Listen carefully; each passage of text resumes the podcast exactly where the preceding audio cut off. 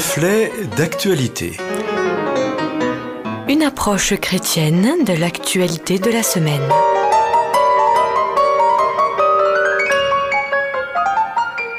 Amis auditeurs, bonjour.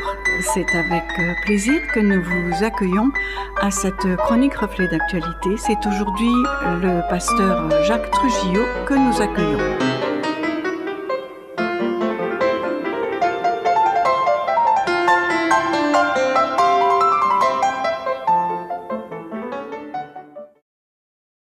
La France, pays des Lumières, de la Révolution et des droits de l'homme, se classe parmi les nations les plus sécularisées. La pratique religieuse est en chute régulière depuis le milieu du XXe siècle. Les églises se vident, en tout cas, dit-on, des plus jeunes générations qui, elles, sont davantage préoccupées par d'autres questions. Oui, je vous le dis, le croyant est une espèce en voie de disparition, affirme peut-être le sourire aux lèvres, tel ou tel tenant bien intentionné de la lutte contre les obscurantismes. Jésus avait donc raison lorsqu'en Luc chapitre 18 verset 8, il s'interroge sur l'avenir. Mais quand le Fils de l'homme viendra, trouvera-t-il la foi sur la terre? Et puis voilà que se lève un matin, un matin de surprise, de crainte d'abord, puis de frayeur ensuite. Et l'on retrouve l'usage de mots oubliés. Quarantaine, confinement, masque hygiénique, couvre-feu.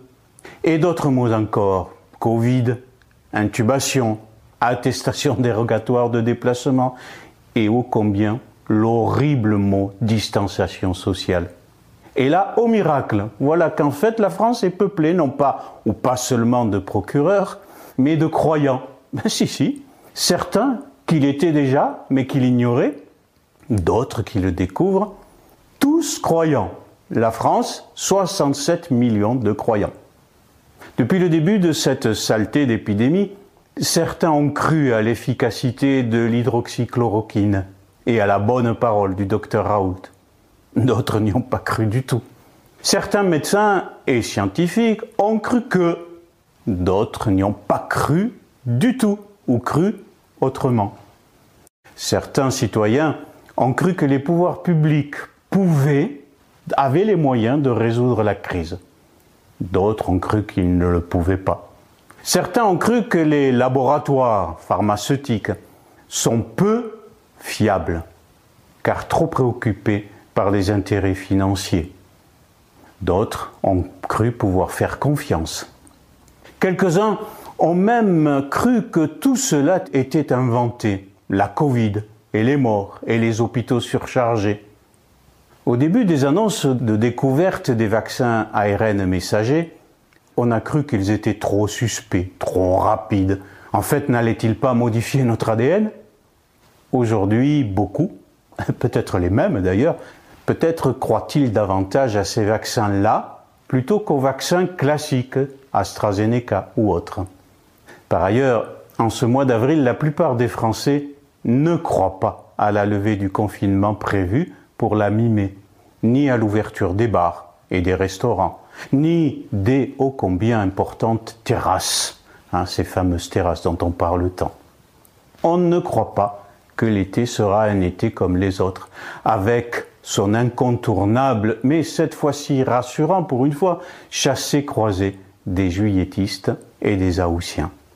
Croire ou ne pas croire De toute façon, de toute manière, croyance.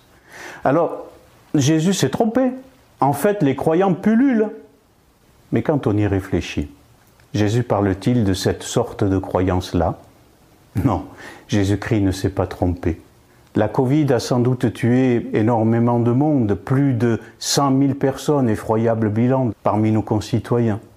Mais peut-être parmi les victimes collatérales doit-on aussi compter l'héritage des Lumières.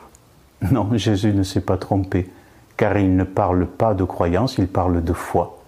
Aucun rapport avec ces explosions de croyances en tout genre. Je ne me moque pas des croyants, même si j'ajoute à ce mot-là des guillemets.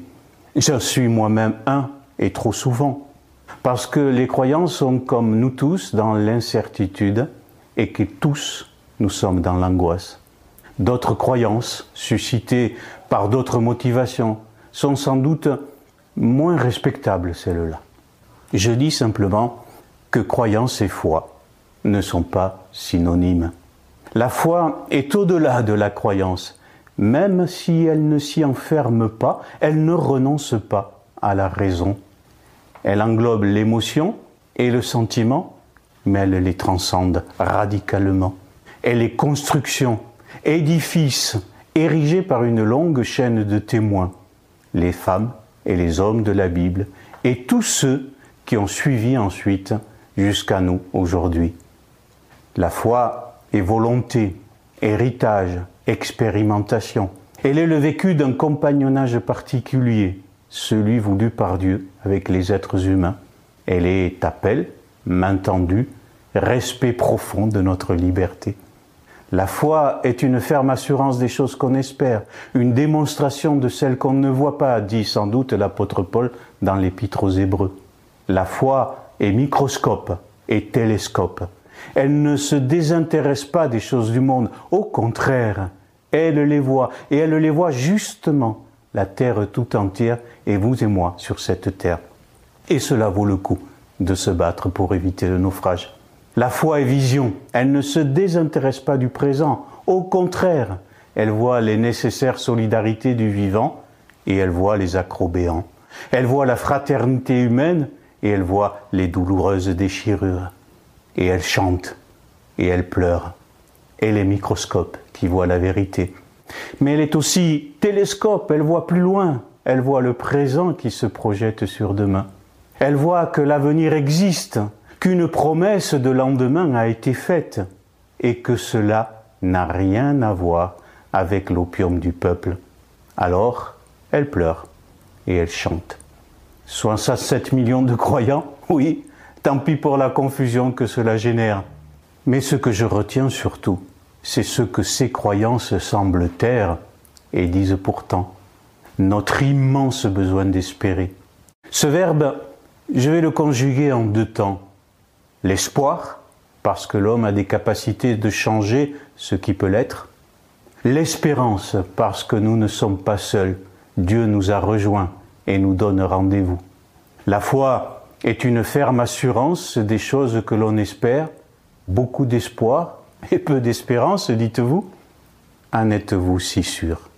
La foi est une ferme assurance des choses qu'on espère.